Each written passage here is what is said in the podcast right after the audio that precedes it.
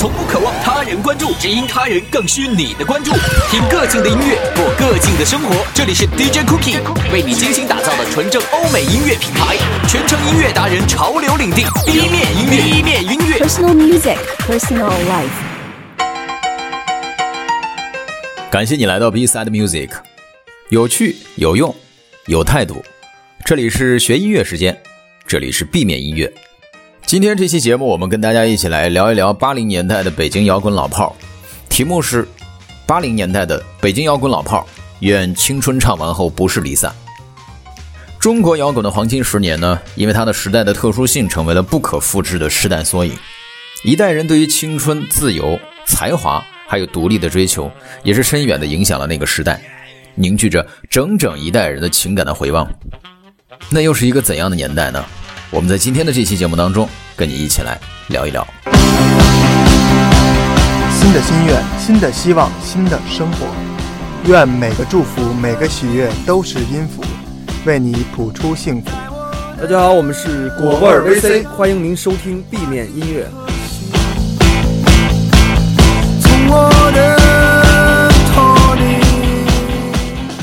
欢迎收听 B Side Music，B 面音乐。中国摇滚的黄金十年呢，因为它的时代的特殊性，成为不可复制的时代缩影。一代人对于青春、自由、才华还有独立的追求，也是深远地影响了那个时代，凝聚着整整一代人的情感回望。掌上北京呢，曾经推送过一篇关于北京摇滚老炮那个时代的文章，那又是一个怎样的年代呢？今天我们结合这篇文章，一起来跟大家回顾一下八零年代的北京摇滚老炮。窦唯的第二任妻子高远呢，曾经出过一本书叫《把青春唱完》。这本书呢，描述的是二十世纪九十年代中国摇滚音乐经历短暂的爆发之后，进入了长久的休眠。这些都是两千年以后的事情了。但是这十年呢，在特殊的时代背景之下，这些音乐不仅呈现出了一种社会现实性的、个人内心化的焦虑与寻求宣泄表达的企图，也陪伴很多人走过了青春。如果说崔健在一九八六年五月九号，北京工人体育馆的世界和平年的首届百名歌星演唱会上唱的那首《一无所有》，为中国的内地呢打开了一扇摇滚大门，同时也成了中国摇滚发展的一针强有力的催化剂的话，那倒不如说是崔健他开始了自己的摇滚长征来的更为恰当。一九八一年的阿里斯乐队，主要演绎的是日本的歌曲，这是中国摇滚的出场电声啊。虽然这支乐队呢好像跟摇滚没有什么太大的关系吧，但是这种尝试呢却大有裨益，为他们在之后呢组建摇滚乐队打下了不薄不厚的基础。到了一九八四年的不倒翁乐队也是他们参与组建的。一九八二年的复虫级乐队，丁武、王迪等组建。丁武呢，也就是后来大家所熟知的唐朝乐队的主唱嘛。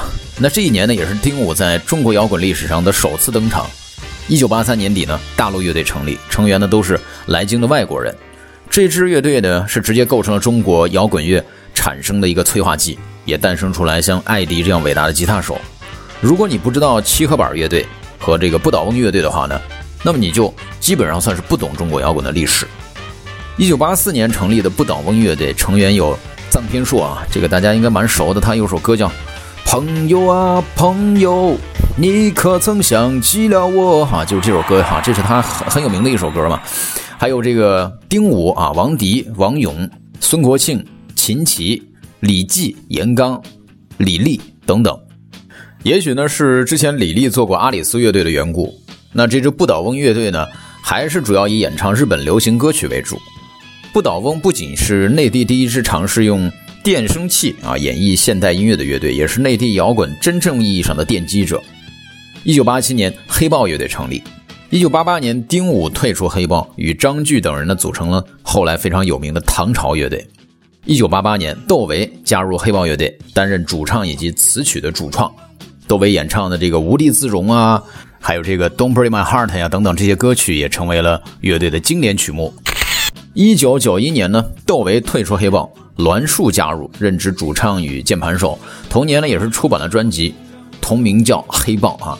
一九九四年离开，秦勇一九九五年加入任职主唱，两千零五年的时候才离开。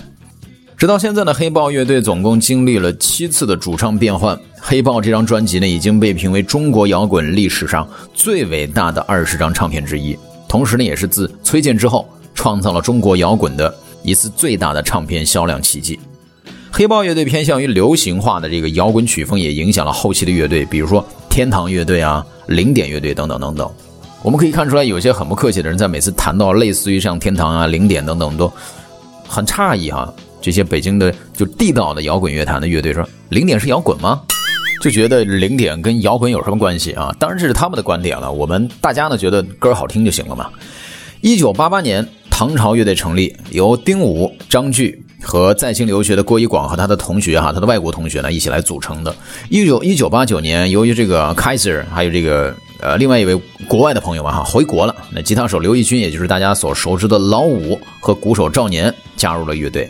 这个组合呢后来成为唐朝乐队最具影响力的阵容。一九九零年的五月，唐朝乐队签约于台湾的滚石唱片，并且于一九九一年推出了重金属风格的首张专辑，名字就叫《唐朝》。这张专辑呢，也是奠定了唐朝乐队在中国摇滚乐坛当中的重要的地位。所有的中国摇滚人、摇滚迷的一种痛。一九九五年五月十一号，贝斯手张炬因车祸去世。张炬加入唐朝之前呢，曾经参加过三支乐队，年纪虽然很轻哈。却已经是北京摇滚圈的元老了。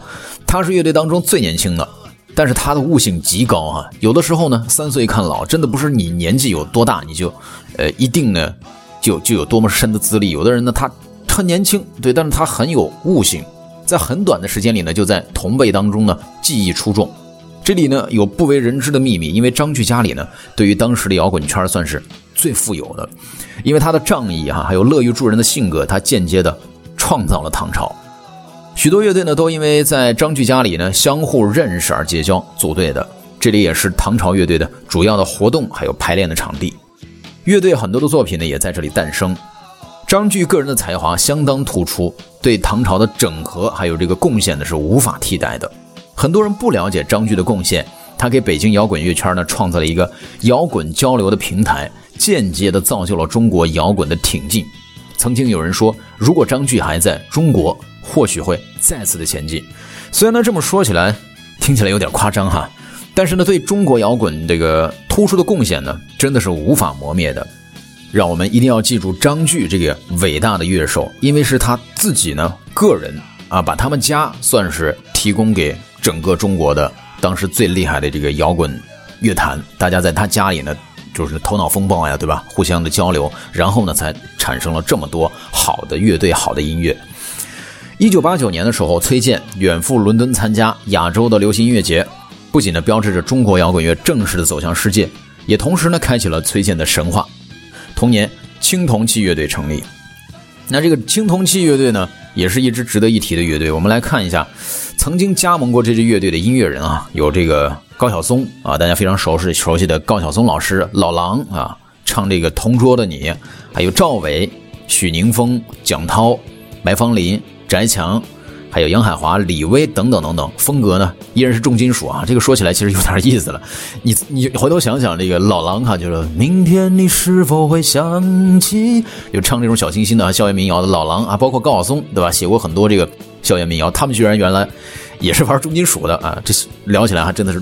挺有意思的，虽然呢也是在模仿国外的这个重金属乐队，不过青铜器所用的和声套子呢极为的简单和普通，并且加入了大量的仿和声性的配合唱腔。那看来呢，老狼和高晓松的确应该去唱校园民谣的。不过呢，想想他们曾经也做过重金属，还是觉得蛮有趣的嘛，是吧？为理想而活，是需要付出代价的。有可能呢，你。得为一个无法实现的理想奋斗一生，但是大多数人呢不会这么赌博的，不会这么赌青春的，在现实的压力下可能会放弃，所以呢，大多数人才成为泛泛之辈，成为历史的过客嘛。我们今天就简单的谈到这里吧，大概的聊一聊这个八十年代的北京摇滚老炮。最后呢，我觉得用这个题目上这句话来作为结尾是最棒的。愿青春唱完之后，不是离散。身体是自己的，健康是最重要的，所以要记得给自己适当的休息时间，这才是最好的工作方法，才能更开心的工作，才能提高工作效率。大家好，我是窒息乐队，要听好的音乐，一定要锁定由 Cookie 为您主持的 B-side music B 面音乐。欢迎收听 B Side Music 避免音乐。以上呢就是我们今天这期 B 面音乐的全部内容。你有任何想说的话呢，可以在新浪微博跟我取得一对一的互动啊，在新浪微博来搜索 S C C Cookie，拼写方式是 S C C C O O K I E 啊，就是 S C C 饼干哈，曲奇饼干的意思哈。然后呢，呃，我们的节目呢在荔枝 FM，你可以搜索 FM 五五五零幺，很好记哈，三个五一个零幺，搜索 B 面音乐。